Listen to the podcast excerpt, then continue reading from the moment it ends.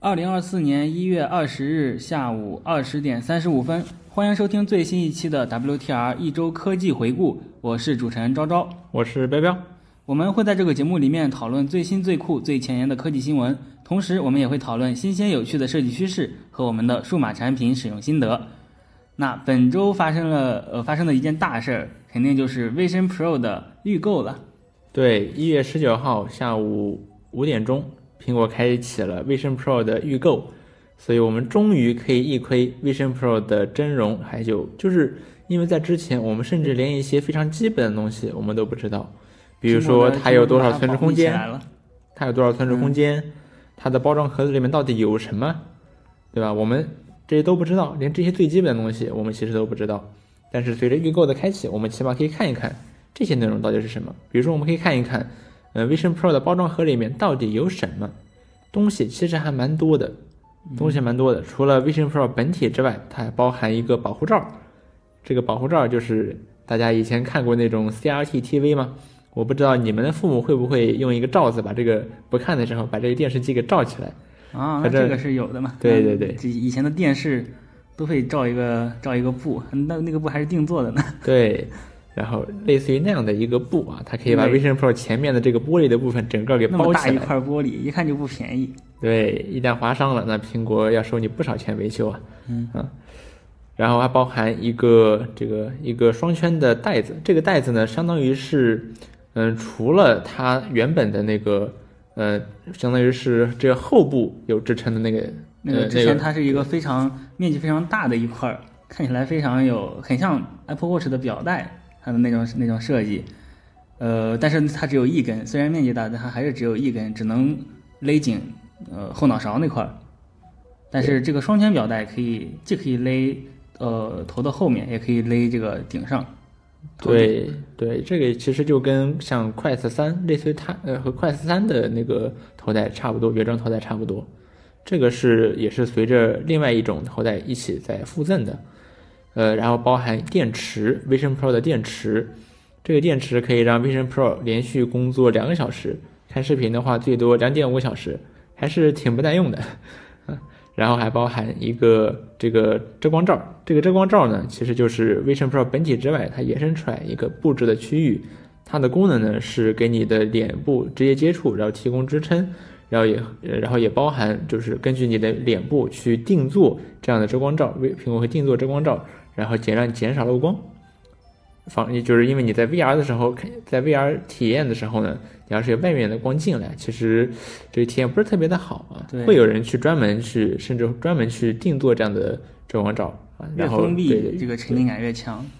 然后苹果甚至还给了你一块抛光布。哇，没错，就是之前在网上掀起过一阵波澜的那个，在国人民币卖一百二十九元的那块抛光布啊，在苹果太大气了。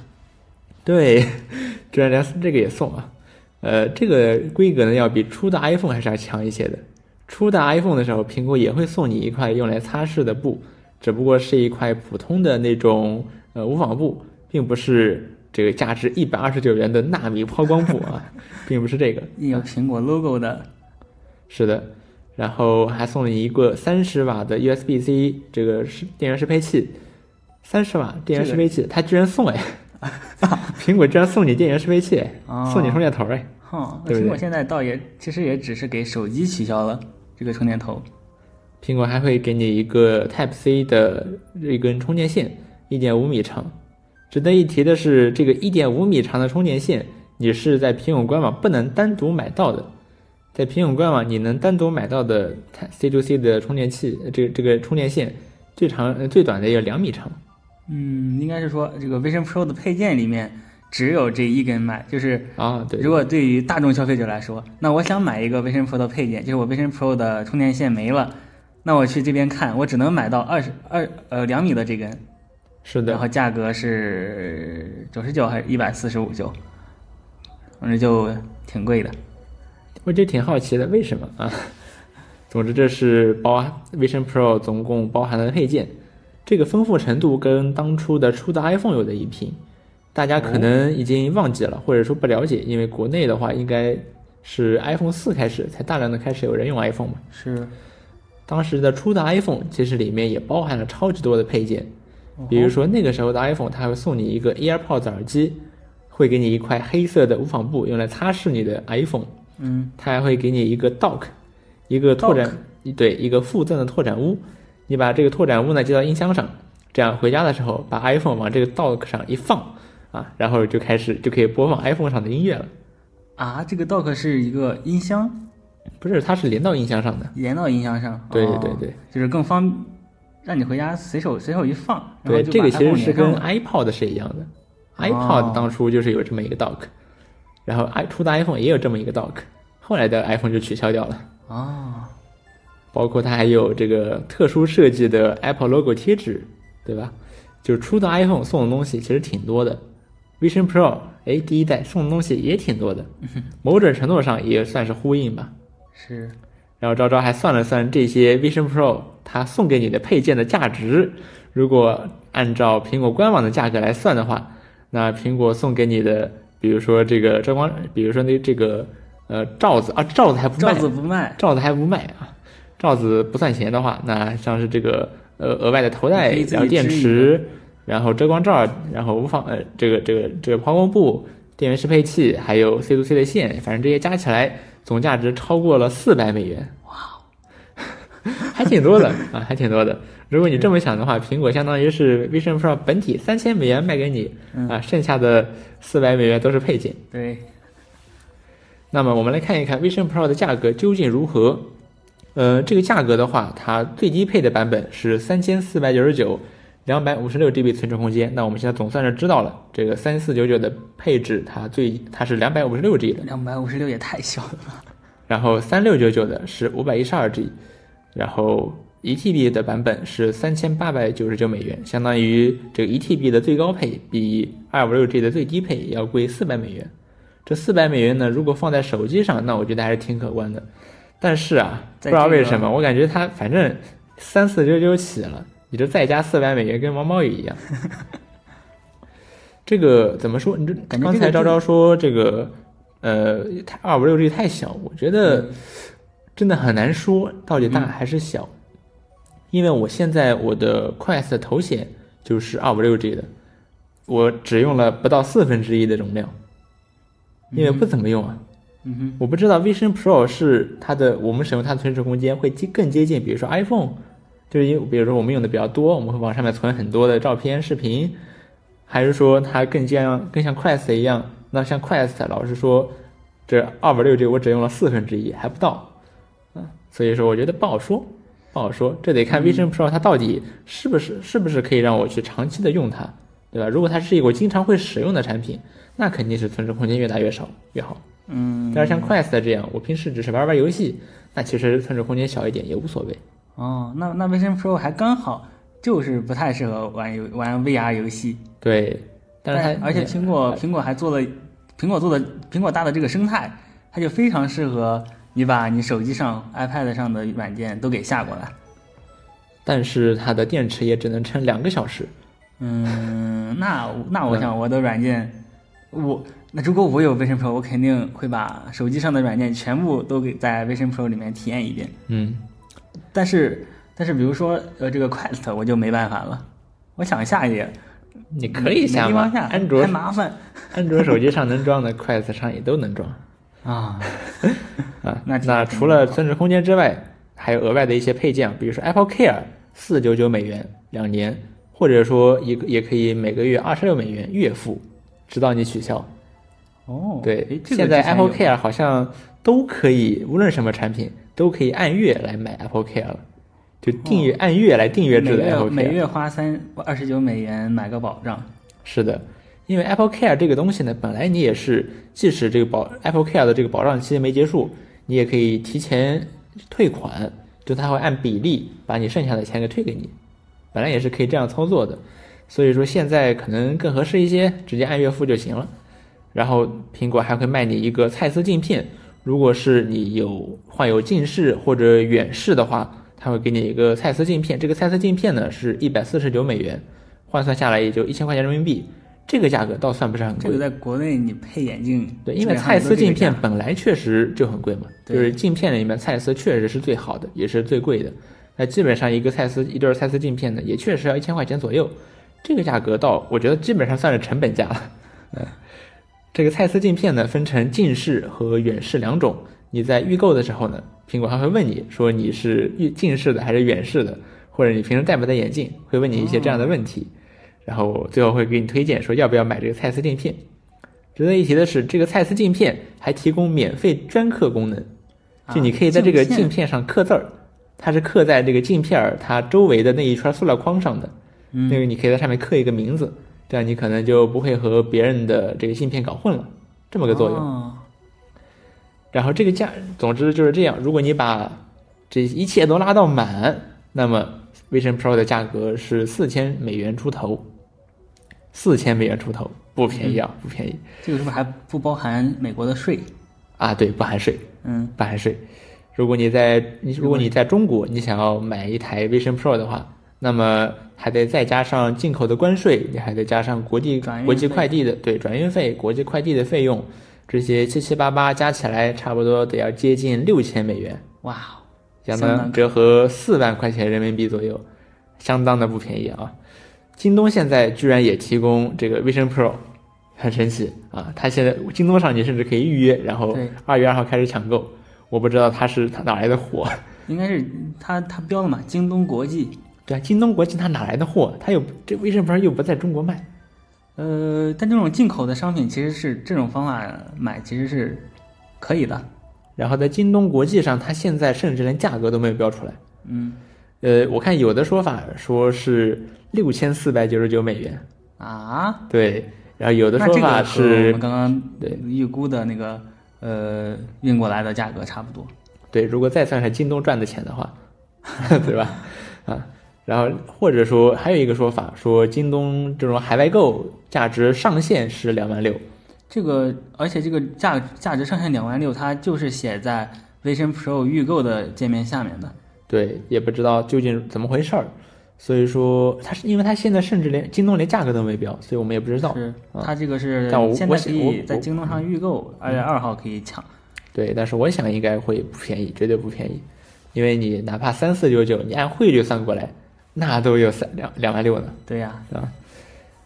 然后，那我们除了这个价格之外，现在开始预购，开启预购之后，我们除了可以看到价格，我们也可以看到 Vision Pro 的规格表，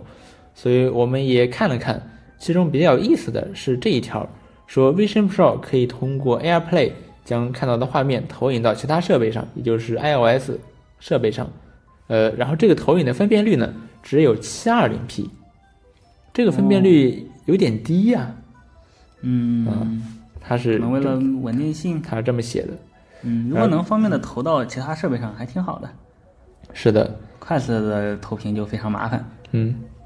然后 Apple 也发布了两个新视频，在开启预购之后，其中一个是讲 Vision Pro 是如何制造出来的啊，它配了一个啊，我们配了一个很好的音乐，帅的流对流水线的，对，然后流水线啊，看着这个 Vision Pro 它的这个玻璃怎么成型，哇，那个玻璃成型的画面有点太魔幻了。然后看着它的这个呃一体成型的这个这个铝框儿这个边框是怎么切削出来的，如何打磨抛光啊等等吧，最后组装成一台 Vision Pro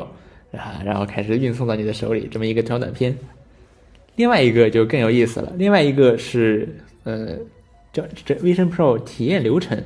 这个呢是怎么回事儿呢？应该是就是在呃开店里开始销售之后，苹果会给你提供在店里去体验 Vision Pro 的这么一个机会，每次十五分钟，然后店员会给你教你呃教你让你体验一下 Vision Pro，而这个视频呢应该就是你店里体验的内容，所以我觉得还挺有意思的。在这个视频里面，这个店员会就是呃，视频里面的这个店员呢，就会让这个体验者去体验，首先是体验了一下透视效果。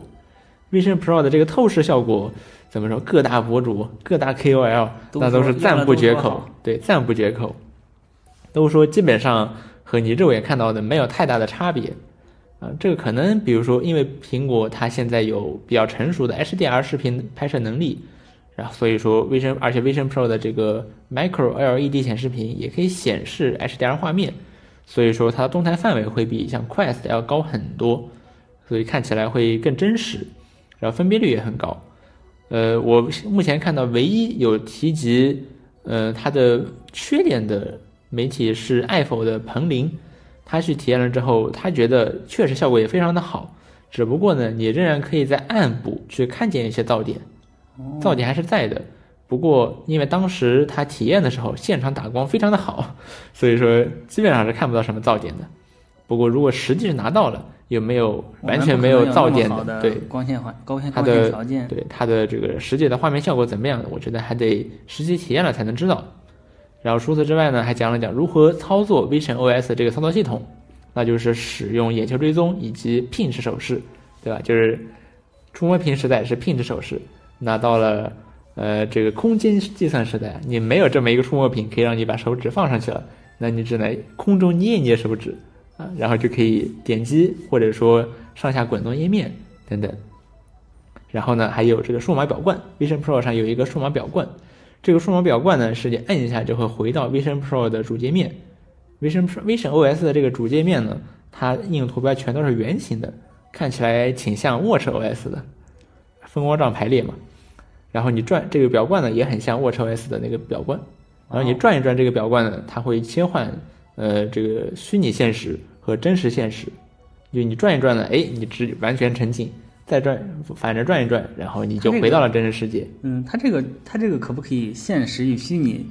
呃，设置叠加的程度呢？这个我还真我这是我也觉得很好奇的一点，就它视频里面没有展示。呃，因为其呃就是它转世的就只有完全沉浸和完全呃真实世界两种状态。但是呢，确实是有切换的过程，但我不知道这个过程中间能不能停住，说对停就这样。而且 它还是用旋转表冠来实现这这么一个切换。对，这也是我很好奇的一个东西。那这也只能拿，如果能真实体验一下，这才知道。对啊，或等或等 KOL 发视频。是。另外呢，在 Vision OS 里面，你很重要的一个 Siri 的重要性变得变得提升了，就是你可以直接说 Siri，然后怎么怎么着。啊，因为之前苹果也更新了，说你不需要说嘿，你直接说 Siri 就可以操作，就可以跟 Siri 问话的功能。然后你可以让 Siri 帮你去打开呃应用程序，这可能比你直接去翻找会更方便一些。然后 Vision OS Vision Pro 的重点显然是影音娱乐，所以说这个演示里面也会包含观看呃相册里面的全景照片。这个全景照片大家肯定都拍过，就是 iPhone 里面 iPhone。呃，你可以到 iPhone 的相机里面，你可以拍摄这个全景照片。反正你从左到右去转动手机，你就可以拍摄一张一百二十八度的、一百诶一百八十度的超级长的这么一张照片，这样的全景照片。然后 Vision OS Vision Pro 上面呢，这个照片啊，它就会以一个弧形啊，一个弧形的效果，就贴在就像就贴在一个弧形的圆柱体的壁上啊，然后这么卷曲着在你的面前展开。哎，看起来就好像是你从一个窗户直接看出去一样，就就就像是你当初正在拍摄这个照片的时候的样子。就这个 idea 呢，我之前母公司啊锤子也是有做过的，就是呃无线屏嘛，无线屏也是可以让你去这么转一转，就可以去看这张这种全景照片。哦哦，我觉得 idea 是比较像的，只不过 Vision OS 这个显然更牛逼，对吧？对，根据我们从 Vision OS 模拟器里面观察到的呢，这个全景照片它实际上还不是说，哦，就好像是一张纸，它就直接贴在了这么一个壁上，还不完全是这样，它实际上是有一定的深度的，看起来就像窗户一样，就是你看到的这个照片的里面的内容啊，实际上是在这个圆柱体的表面之后的，会有一定的纵深感。诶，这是这它要怎么做呢？后处理吗？呃。这我我从 Vision OS 模拟器看来，它其实是加了一些模糊效果，怎么之类的。哦，呃，模糊来代表景深。对。然后它还也，然后你还会体验一下去观看空间视频。这个空这个 Vision O Vision Pro 的这个空间视频的广告啊，我一直觉得它有点过于空间了。就是它的展，就是苹果在展示它的这个空间视频的时候。呃，就是拍摄这个广告片的这个摄影机，它有也有在转动，来体现这个空间效果。嗯然后你就可以看到物体的侧面，看到转到它的正面。我觉得这是不是有点过于立体了？Vision Pro 真的拍出来拍得出来这样的画面吗？因为这样的话，相当于是这个你拍摄出来的这个视频，就完全是一个三 D 世界了，它是有真实的三 D 结构了，那肯定是不现实的嘛。苹果也没这么说，苹果说这就只是有这种三 D 纵深效果而已。我不知道这是这个广告片它夸张了，还是说它虚假宣传了，对吧？还是说它搞错了，还是说呃就 Vision Pro 到底能不能做到这样三 D 这样空间的效果？嗯我还是抱有很大的疑问的。嗯，对我来说的话，我觉得它这个空间视频的宣传片，我其实没其实没太看懂，就是它一个悬悬浮的，它看起来就是一个视频，然后周围模糊，那转动视角我也不知道它真实体真实看出来是什么样子的，它只是一个悬浮在空中的一个呃窗口，难道说它像是一个窗户一样，我们往外看，还是怎么样一种体验？但是广告里面说就是你你好像重回了那个时候，但是让我看一个空中的小窗口，我重回那个时候，重回当时的呃场景，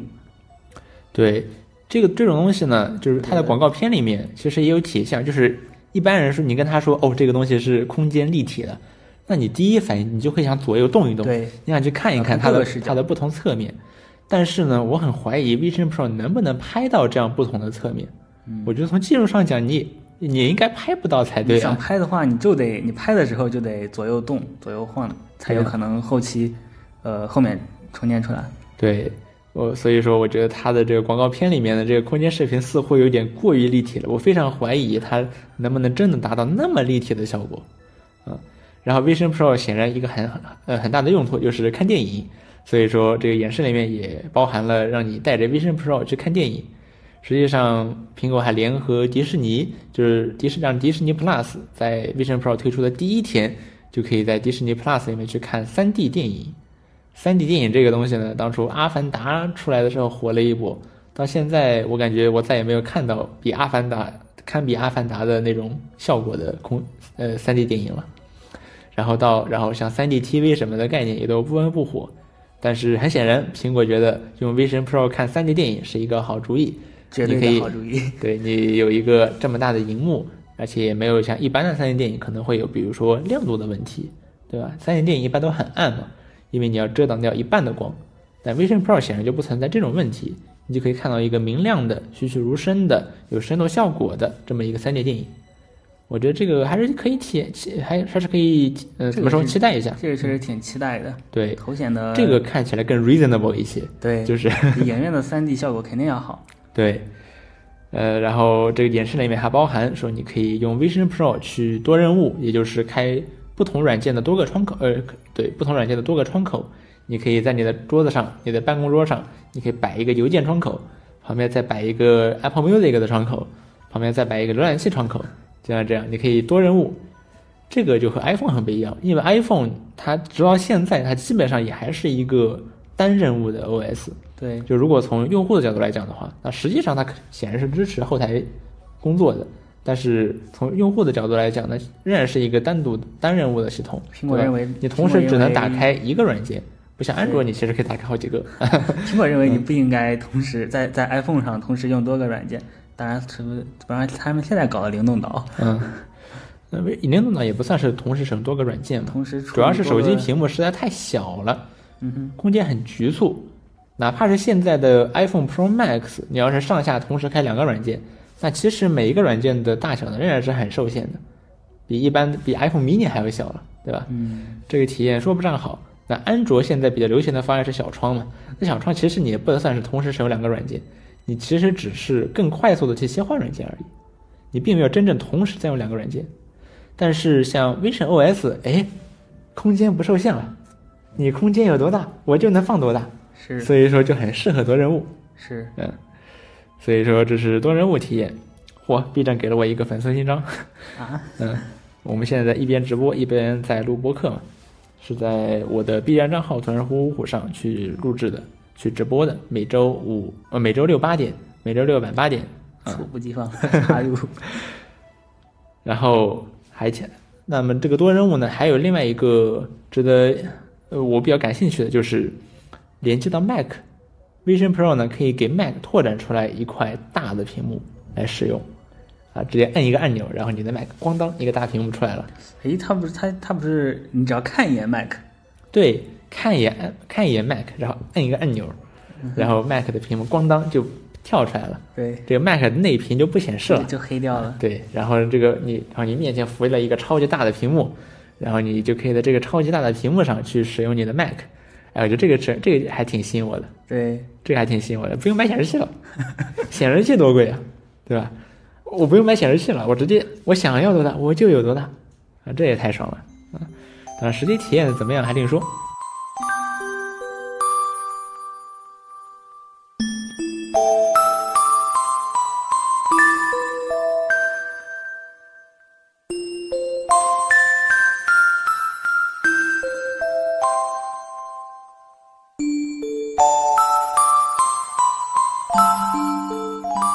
另外一个苹果着重强调的点就是 FaceTime。FaceTime 呢，那显然是社交嘛，因为比如，因为从电脑到手机，那其实你社交是越来越便利的嘛。那 Vision Pro 呢，其实它的意思是说可以变得更便利啊。你 FaceTime 别人的时候呢，如果对方使用的是比如说一台 Mac 或者说 iPhone 这样普通的设备，那它就会是以一个小窗口附在空中的小窗口浮现在你的面前，然后你就可以正常跟人说话。那么你在别人的眼中是什么样子的呢？因为用 iPhone 的时候不存在这个问题，你拿前摄像头一拍就行了。但 Vision Pro 显然不可以拍到你的真正的脸，所以说 Vision Pro 会使用一个合成的你的你的脸，别人给你展示一个你的 persona，一个 persona 啊人格面积 不是，对不起，我最近女生应用录拍蛮多了啊，然后给你一个给你合成一个 persona，然后。你如果你跟别的 Vision Pro 用户去呃这个视频聊 FaceTime 的话，那你看到别人也会是这么一个 Persona，然后浮在你的面前。这这个 Persona 呢，其实也是 也是一个窗口，嗯，但是它是一个合成的，就是你的脸其实是合成出来的。嗯，是你在设置 Vision Pro 的时候，你会扫描一下你的脸，创建你的 Persona，然后然后你的然后你在 FaceTime 的时候就可以使用你的 Persona 去跟别人对话了。是这样子的，嗯，然后而而且 Vision Pro 还可以捕捉你的面部表情，主要就是眼睛，对，然后你可以有眼神交流什么的。是的，是的，其实 Meta 也展示过类似的技术，嗯，就是可以重建你的人脸，然后 Met 用 Meta Quest，它 Meta Quest Pro 其实也是可以捕捉你的面部表情的，只不过 Meta 最终时装的是那么一个。那么一个卡通样子的很丑的那么一个人 是，并没有使用他那个牛逼的真人的啊，有捕捉面部表情的那个牛逼的玩意儿，是。他使用了比较差的一个版本。但是苹果的这个苹果都苹果怎么不用 Animoji 或者 Memoji 呢？我觉得他们肯内部肯定考虑过，嗯，我觉得他们内部肯定考虑过，只不过可能他们觉得这样用 Animoji，毕竟你还是藏在这么一个面具下面嘛。嗯，那你藏在这个，no no，不要再 拍了，上 那，嗯，OK，过过瘾了吗？过瘾了。你其实实际上是藏在那么一个 Animoji 的面具下面的，对，可能会缺少那种人与人交流的怎么说社交感，因为你在 FaceTime 的时候，其实你本来是人和人对话的嘛，结果对面一看，嚯，一个狮子，我觉得是不太合理的。大家虽然说 FaceTime 其实也支持 Animoji 吧，但是我想大家肯定平时也不会用，对吧？我觉得更多的可能是，啊，苹果在宣传的时候，那还是 Persona，嗯，这个宣传效果更好，嗯，也许后续会支持 Animoji、Memoji 的，这也不是什么困难的事情。对，我觉得还是苹果想要强调这个社交感，嗯，呃，因为像 Quest 这种设备，其实。感觉他们和现实就比较割裂。对苹果这个，对对，就是处处想让你，呃，即使你在用这个，苹果不自己不叫虚拟现实，但我们都知道它是虚拟现实、增强现实。那苹果想要切断这种虚拟感，对，就是因为带上 Quest 之后，其实你基本上和别人就隔离开来了，对吧？别人也看不到你的脸，完整的脸，然后你也不能去实时的跟别人互动。当然快三这个会好一些，但是仍然会有这样的问题。而苹果呢，就是它特别，它不想说大家戴上 Vision Pro 之后，哦，你就和别人隔离了，你就沉浸在你的 Vision 小世界里了，并不是这样。它希望说大家仍然可以和你正常的互动，你仍然可以和别人正常的互动，你也可以正常的和别人交流，它是希望是这样的。就是它这样，我觉得也是这样的设这种类型，它的设备能够去怎么说，让被一般的大众消费者所接受、所必须的。是，就是你不能说，因为你不能说是一个特别 nerd 的东西，对吧？你不能说哦，戴上之后，哎，我就与世隔绝了，这样是不合适的。所以说，FaceTime 它也强调了这一点，就是，哪怕你戴上了 Vision Pro，你仍然可以正常的跟别人去 FaceTime，别人仍然可以看到你的脸，仍然可以看到你的表情，仍然可以可以和你正常的对话。我觉得这是苹果想强调的一点。是的，嗯。然后苹果还让会让你体验一下这个沉浸式的环境体验，你可以转动你的这个数码表冠，然后你就可以去进入一个完全虚拟的世界中。这个时候，如果有别人去接近你，他们会像一个鬼魂一样 出现，半透明的出现在你这个虚拟世界里面。啊，他会对他像那一块儿啊，那一块的虚拟世界，虚拟世界就变成半透明的，而现实中会透过来，现实中会透过来。这个效果还是挺有意思的，嗯，呃，这也是苹果不想切断用户和现实世界连接的这么一个方式嘛。是的，对。然后苹果还会让你体验一下这个冥想 （meditation），哦，那个叫 mindfulness，冥想。这个冥想 app 呢，Apple Watch 上也有，它会让你去啊深呼吸，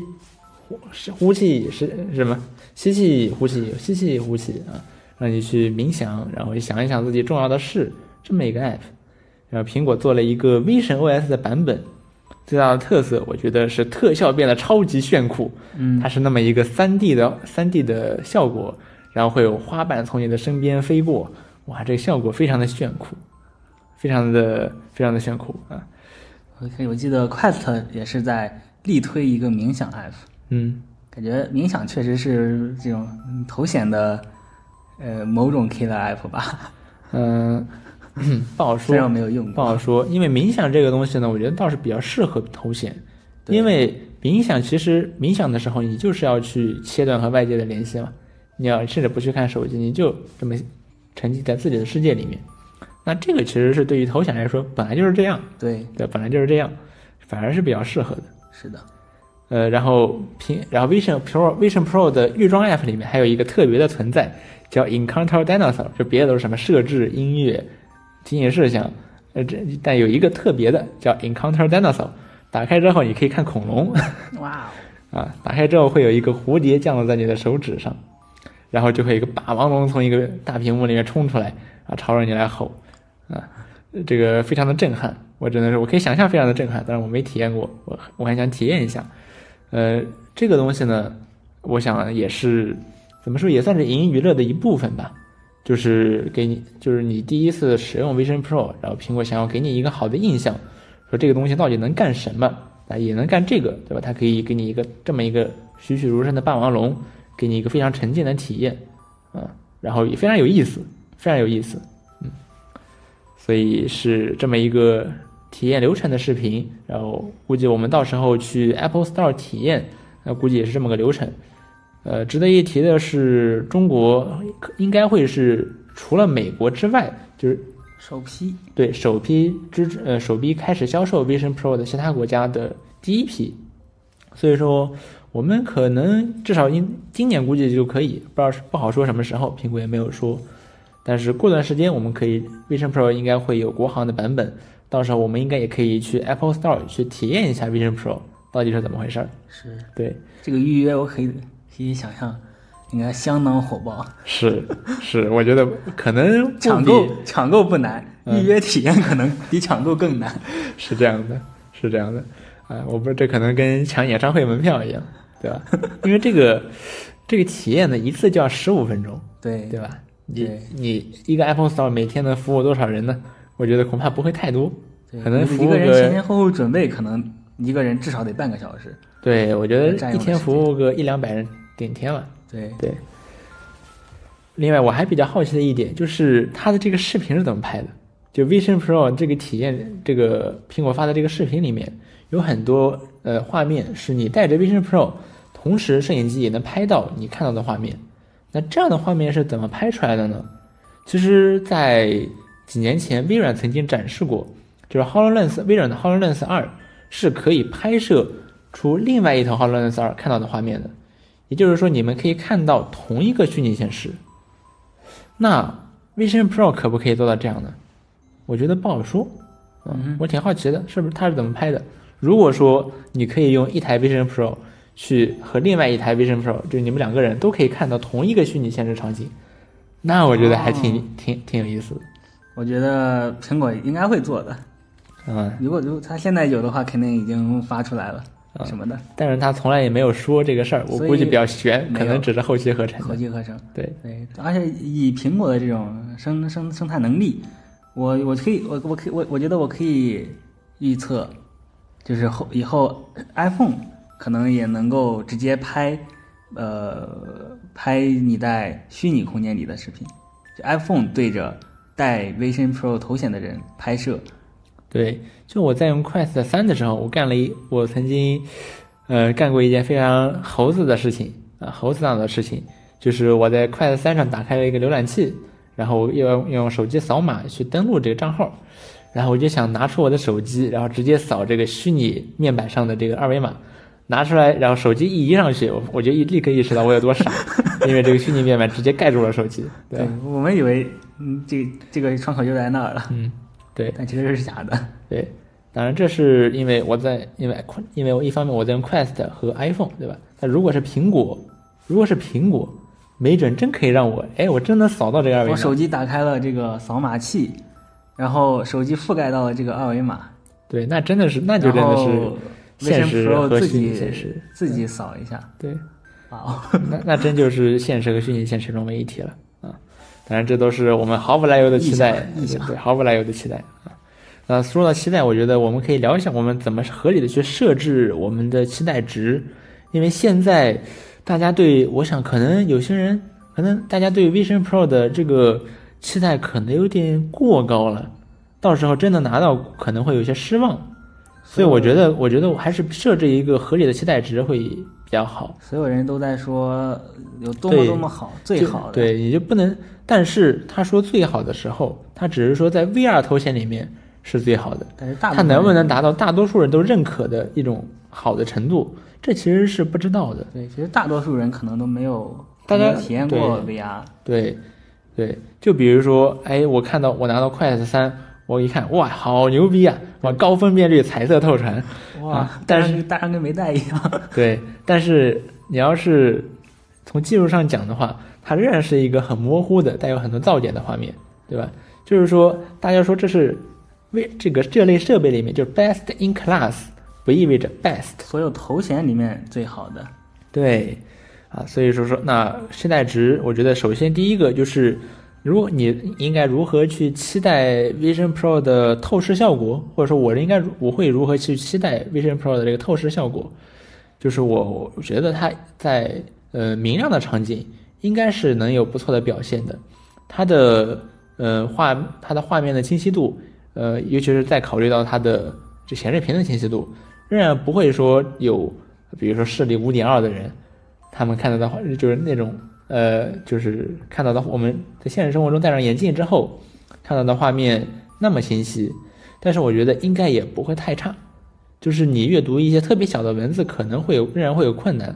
但是如果你不仔细看是看不出来。我觉得比较合理的期待是这样的一种效果，在光线充足的情况下，然后在光线比较暗的情况下，我觉得它肯定仍然会有比较多的噪点。这个不好解决。对对，因为它要低延迟的去给你展示一个高分辨率的画面嘛，这怎么想都是一个 impossible task，对吧？因为留给它的处理时间实在太少了，它不太可能像比如说你拍张照，它可以花半秒钟去处理一下，但是呢，你呃 Vision Pro 它应该是一百二十帧啊，那你要在八毫秒之内就要把这个画面展示给用户，或者尽可能快吧，绝对不能慢，慢了就非常晕。啊，所以说我觉得它的暗在暗光场景下，它的透视仍然会有比较多的噪点，我觉得是比较合理的。然后另外就是，呃，你在空间中交互的这个效果，就比如说 Vision Pro 它有一个悬浮在空中的那么一个虚拟键盘，你可以用手去戳这个键盘来打字儿。我觉得，我觉得首先这个键盘它体验绝对绝对绝对不会好，这么一个悬在空中的键盘，没有任何的反馈。你的非常。对对对，你你去打字绝对效果不会好，你顶多而且就是你顶多可能一指禅的一指禅可能好一点，你绝对没有可能像在键盘上打字一样。对，我觉得这个虚拟键盘绝对体验不会好，但另一方面来讲，我觉得应该会比 Quest 三要好，因为 Quest 三它的这个手势追踪的准确度，说实话不是很高，所以说当你的手指在接近这个虚拟键盘的时候，会有一个自动的修正，它怎么修正就不随我的意志而改动了，对吧？这个其实是体验挺糟糕的，我不太可以去打字儿，就打字儿非常的困难，但是在 Vision Pro 上，我觉得合理期待它应该会比至少比 Quest 三要好。但是我觉得无论如何，快的三要好。它的这个虚拟键盘肯定不会好到哪里去。你它就是就是对，大家知道，我们当初从嗯有实体按键的手机，对吧？然后到 iPhone 这样的触屏智能手机，那其实那个时候有很多人在说，哎呀，这个虚拟键盘体验手手感也太差了，哎呀，这不能不能忍呐。那 Vision Pro 这个只会更差，就就像当初那样，现当你触摸屏，触摸屏幕还有好歹还有一个反屏幕给你的力反馈，对，在空你在但这个你就是完全手悬着悬到这儿。对对对对。不过其实这个虚虚拟键盘打字儿，我觉得滑动输入应该是个比较不错的选择。嗯，也难说吧，也难说。我觉得滑动体验的输入也不会特别好，嗯，而且也很考验哦它的手势追踪的准确度。哦，是滑动输入空间检测这个滑动输入有个问题，就是什么时候落，什么时候起，对你的手可能一会儿跑到很前面，一会儿跑到很后面，对，这其实是很难考虑的一个东西。也是嗯不那么容易的。对，所以键盘体验，我觉得首先可以合理期待不会太好。另外就是空间物体和真实物体交它们碰撞的时候，啊，就或者说重合的时候，呃，这个时候呢，根据 Vision OS 模拟器，这个时候也是不会有什么特别牛逼的抠图技术，然后可以让这个窗口有非常真实的这个遮挡效果和真实物体的遮挡效果，并没有，只会有一个简单的半透明效果。对，所以这是关于空间和呃这个虚拟现实与真人现实的交互。然后另外一个很重要的方面就是第三方 App，现在已知的有 Netflix、Spotify 和 YouTube 这三个应该说很重要的 App 都不会首日登录 Vision OS 的 App Store，甚至他们的 iPad 兼容运行的版本也不会登录。你想在 Vision Pro 上用 Netflix、Spotify 或者 YouTube，只能用网页版。这是怎么说？这也是这些第三方厂商的考虑吧。因为很显然，现在 App Store 大家已经撼动不了了，苹果无论如何要抽你百分之三十的税，那基本上你也只能乖乖受着。这周还有一个新闻说，苹果可以不抽你百分之三十，改抽百分之二十七，那也差不多吧。呃呃，所以说现在已有的这个 App Store 已经撼动不了了，Mac App Store 也就那样了。但是这些第三方厂商很显然不想看到说再出现一个 Vision OS App Store 继续抽你哦百分之三十的税，是这个考虑。对，所以说他们不想登录这个 Vision OS 的 App Store，哦，我觉得是这个考虑。也合理合理。所以说像这样，不过呢，也有一些，也有也有一些，比如说迪士尼家，然后呼噜，呃，Amazon 的 Prime Video，这些都是会首日登录 Vision OS 的 App Store 的。不过其中大部分应该都是通过 iPad App 兼容运行的方式来登录，专门为 Vision OS 开发的 App 应该还是首日应该还是会比较少。我们目前看到的有一个切水果，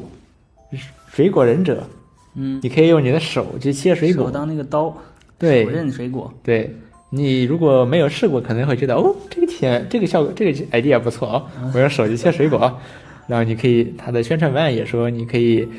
体验这个手切水果的多汁的爽快感嗯，啊。但是老实说，我对这个期待值比较低，为什么呢？因为我在 Quest 上体验过 VR 版的切水果，没错，水果忍者是有 VR 版的，甚至出了两代。我都体验了，是这个玩游玩体验，我觉得只能说一言难尽。相当糟糕。对，对，因为你这个拿着这个刀去切，怎么说都不是很合适。对，所以说 Vision Pro 的这个呢，我也持谨慎的态度吧。我我期待值是比较。拿手不觉得会更好。对，我觉得，那如果他能想办法让这个过程变得很爽快，那也是完全有可能的。对只不过就我之前的水果忍者体 VR VR 版，对对对它就是一个呃，那什么开发人员想破脑绞尽脑汁想出来想出来，终于把它移上去了，对但是没有任何的，但仍然没有特别好玩儿，对，没有那种只是只是移式上去了，感觉。对，没有触屏上你切的水果那种爽爽快感，其实没有。对对，然后另外一个就是呃，其他的 Vision 关于 Vision OS 的 App 呢，其实还挺有几个，比如说 Telegram，它有专门为 Vision OS 开发的版本。对，对，然后我看也有一些其他的 App 也为也有为 Vision OS 开发的版本，但总的来说，大部分 App 苹果说在首日会有超过百万的 App 可以下载，那其中绝大部分都还是通过 iPad App 兼容运行的方式来运行的，啊，所以说这个第一。你首批买的话，那 App 的体验，这个怎么说？第三方 App 的体验肯定也不会好到哪里去，我觉得这也是合理期待，对吧？对，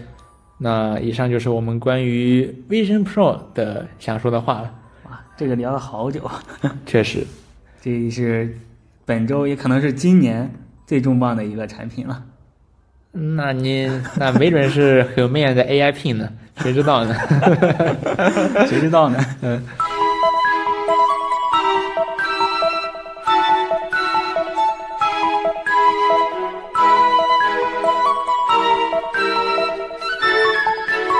好，下面一个新闻是，苹果中国上线了一个新春迎新春限时优惠活动，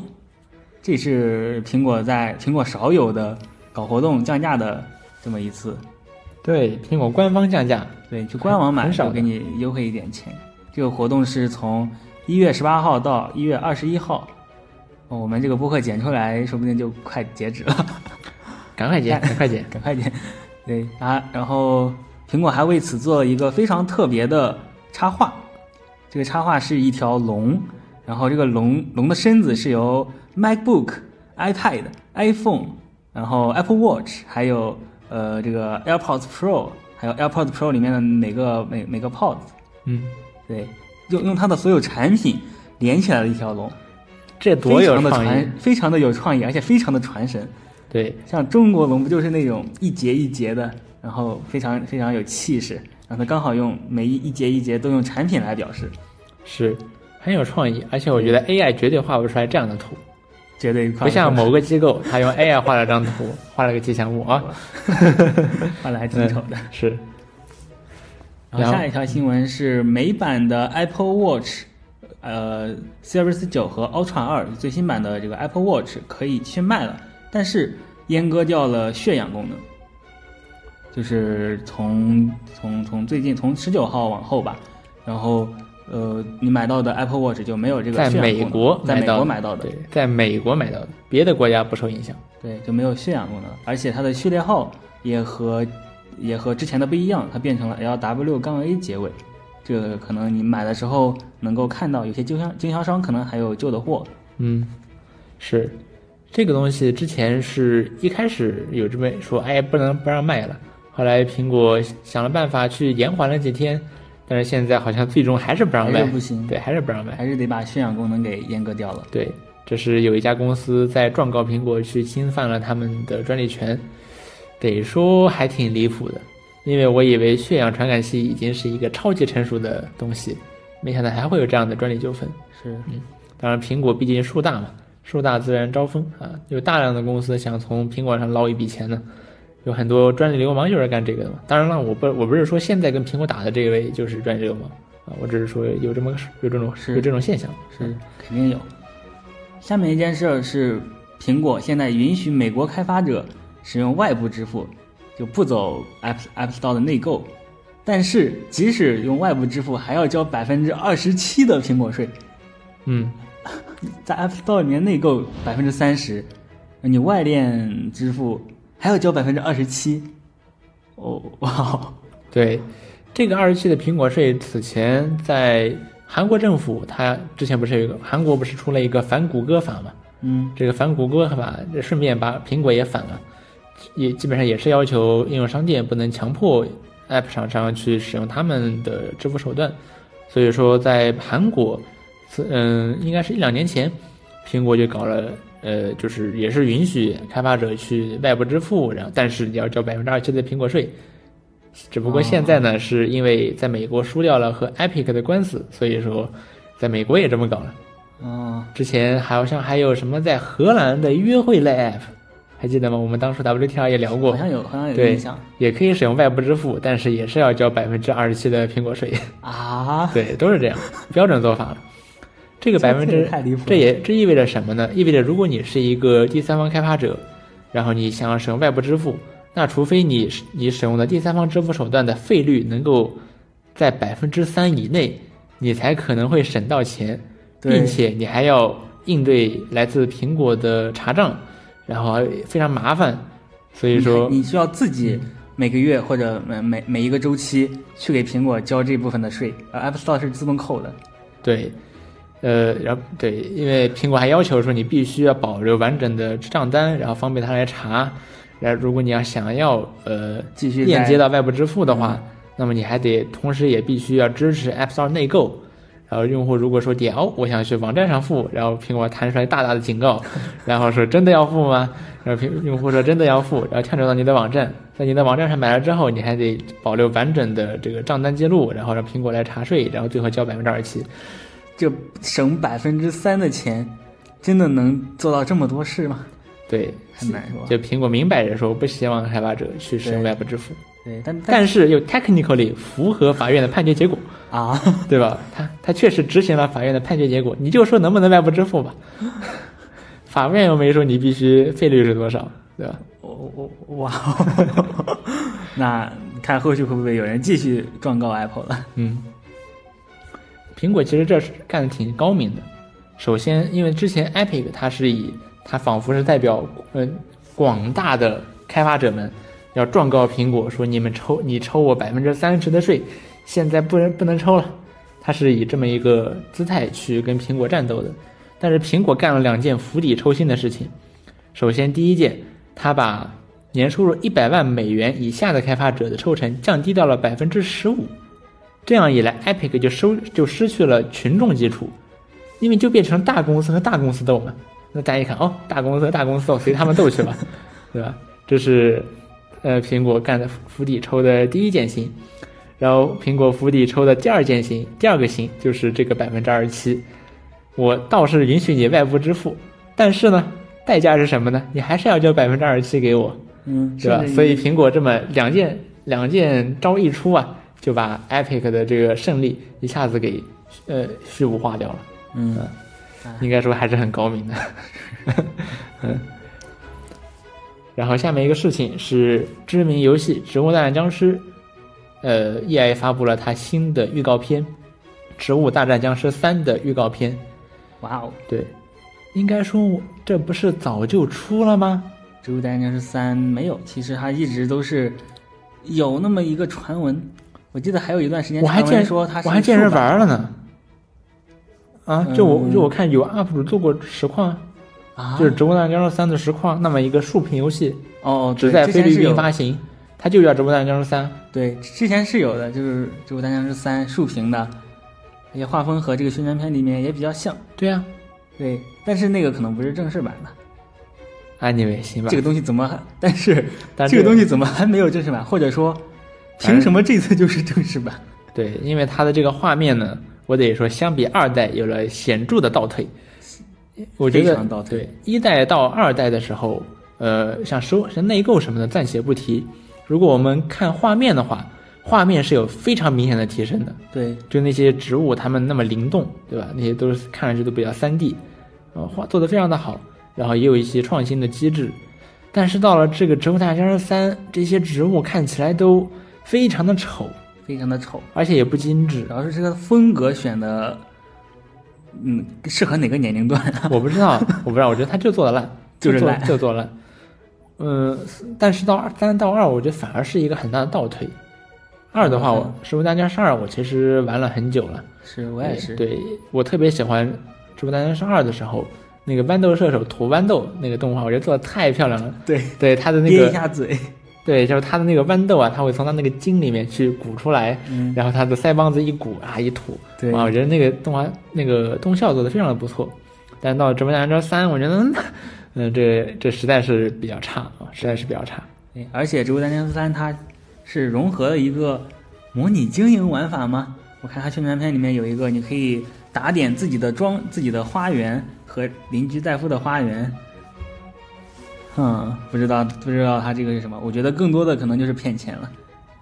对打骗这个最后收割一波《植物大僵尸》的 IP 了。对，E A 罪大恶极，罪大恶极。对，现在的话，这个《植物大战僵尸三》，你可以在英国、荷兰、澳大利亚和菲律宾下到，你可以看一看它有多屎。我我好像已经有看到有人贴出来图了，登录之后，七点九九的礼包和九点九九的礼，还是十三点九九的礼包，美元美元，对，美元的礼包，已经有这种东西了。已经可以充值了，来吧，充吧，对赚。钱呢。然后然后晚些时候全球推出，我应该除了如果我真的无聊的话，可能会下一个看看吧。下面一条新闻是微软推出了 Copilot Pro，这个东西和 Chat GPT 基本上，呃，Chat GPT Plus 基本上一模一样，挺挺离谱的。它也是二十美元一个月，然后，呃，呃然后也支持这个 GPTs，但是在微软这边它叫 Copilot GPT，其实还是你可以创建一个 GPT，然后大家可以分享让其他人用。而且微软还有一个，呃，呃，Copilot for 也是 for 这个呃企业版的企业版的 Copilot，它这是一到三百个人，嗯，然后是三十美元一个月。这种种看下来啊，它就是一个 Chat GPT Plus，对只不过做的更难用。对嗯，，Copilot 真的回答，嗯，不如不如 ChatGPT 呢。是，而且微软微软说的是什么？你开通了之后，你可以使用 GPT 四 Turbo，怎么这么怎么这么宣传呢？GPT 四 Turbo 在我们看来，那不就是一个 API，嗯，应该说，就是它这个嗯蒸馏后的这个模型。呃，这个技术细节先不谈，我觉得它应该不是蒸馏出来的。嗯，嗯，总之，GPT 四 Turbo 按理说是一个开销比 GPT 四还要小的一个 model。是从它的输输出速度上，我们也可以看到它速度也更快，然后它的价格也更低，呃，所以说开通开通这个结果免费可以用开销更大的 GPT 四，然后你付费了就可以用开销更小的 GPT 四 Turbo，这是什么个道理呢？好像没有什么道理嗯啊。当然从质量上来讲，那 GPT 四 Turbo 确实要比 GPT 四的生生成质量要好。但是从微软的角度来讲，它这个成本完全是倒挂的，也不知道是怎么想啊。然后微软这个 Copilot Pro 还多包含了一个 Microsoft 三六五的集成，你可以在 Word 里面、PPT 里面、Excel 里面调用这个 Copilot，这个点倒是 ChatGPT 没有的了。但是它是单买的，就不是说我买了一个 Microsoft 三六五，然后我原本包含了哦 Office App 的访问，然后对 OneDrive 什么的，三六五现在多了一个个权益，并不是这样，我还得额外每个月花三十美元、呃二十美元去买它的这个 Copilot Pro，是这样，那我图什么呢？那我图什么呢？是这样的，嗯。感觉微软这个定价和和 ChatGPT 和 OpenAI 完全一样，嗯，感觉没什么道理。是他做的还更难用呢，也不知道微软这么一个巨型企业，做了这么多年的 Office 和 Windows，这么这么多年产品，做的居然还不如初出茅庐的 OpenAI 做的好，只能说微软确实不懂啊，确实不懂。呃，好像不能这么说。Anyway，我们来看下一个话题，是扎克伯格说 Meta 的目标是 AGI。我们大家可能会想哎，那 Metaverse 怎么办？元宇宙怎么办？不提了，什么什么 Metaverse？那小扎说啊，当然是有的，Metaverse 仍然是我们的重点，但是我们现在也有一个新的目标，就是 AGI。那 Meta，然后我我比较感兴趣的是，他在采访中有提到说，呃，他们现在已经正在训练拉玛三了，说拉玛三的目标是达到一个最好的性能，然后甚至有可能是，呃，甚至他们还希望能够有一天能够去领导，呃，整个业界，呃，也就是说，麦拉玛三已经在训练了，并且会在总有一天会开源，总有一天会开源，会开源。嗯应该说，Meta 目前确实是非常 open 的一个公司，在 LLM、在 AGI、在这些，因为这大模型方面，因为花钱啊，这玩意儿，这花可花钱了。但是 Meta 愿意把他们开源还是很了不起的。呃，Meta，然后他那然后扎克伯格还说了另一个很有意思的数据，说 Meta 现在拥有三十四万张 H 一百，啊，哇哦，你知道 H 一百一张多少钱吗？多少钱？在国内买的话，十五万元起。这是一个呃八十 GB 显存，然后核心嗯、呃规格差不多跟呃比四零九零还要强这么一个 GPU，它只有三十四万张，这个东西基本上是现在大家搞 AI 研究都真强迫头都想要的这么一个玩意儿，还有三十四万张，他说能分我十张八张，那我论文就好写了，对吧？呃，然后他他说，在二零二三年，Meta 从 NVIDIA 购买了十五万张 H 一百，十五万张 H 一百，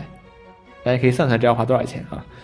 到二零二四年 m 年底，Meta 将会拥有超过六十万张 GPU，六十万张 GPU，哇哦，应该说 Meta 还是有钱啊。实际上，Meta 并不是并不是只是因为有钱，它也把它的收入中的很大一部分投入在了它的 Reality Reality Lab，也就是元宇宙部门和它新它的这个 AI 部门上了。如果看比例的话，呃，Meta 把它收入的百分之三十都投入到了 R&D，也就是研研发上面。像另外一个呃唯一可以和 Meta 比肩的这个比投资比例可以比肩的是 NVIDIA。NVIDIA 也把它收入的百分之三十投入到了 R 在研发上面。像其他的，比如说苹果，那其实它苹果每年只投它收入的百分之五不到用于研发。然后像别别的公司更是如此了，哪怕是 Google 也就百分之十，但是 Meta 有百分之三十。所以 Meta 尽管可能不是最有钱的公司，但是是确实是在研发上投入最多的公司之一。是啊所以扎克伯格啊，希望拉玛三能尽早开源吧。对，希望拉玛二做成拉玛二已经做得很好了，拉玛三怎么着该干翻 GPT 四了吧？是不是？是怎么着该瞄着 GPT 四了吧？对吧？是啊，好，那么以上就是本周 WTR 的全部内容了。我是昭昭，我是拜拜，那我们下周再见，拜拜。拜拜。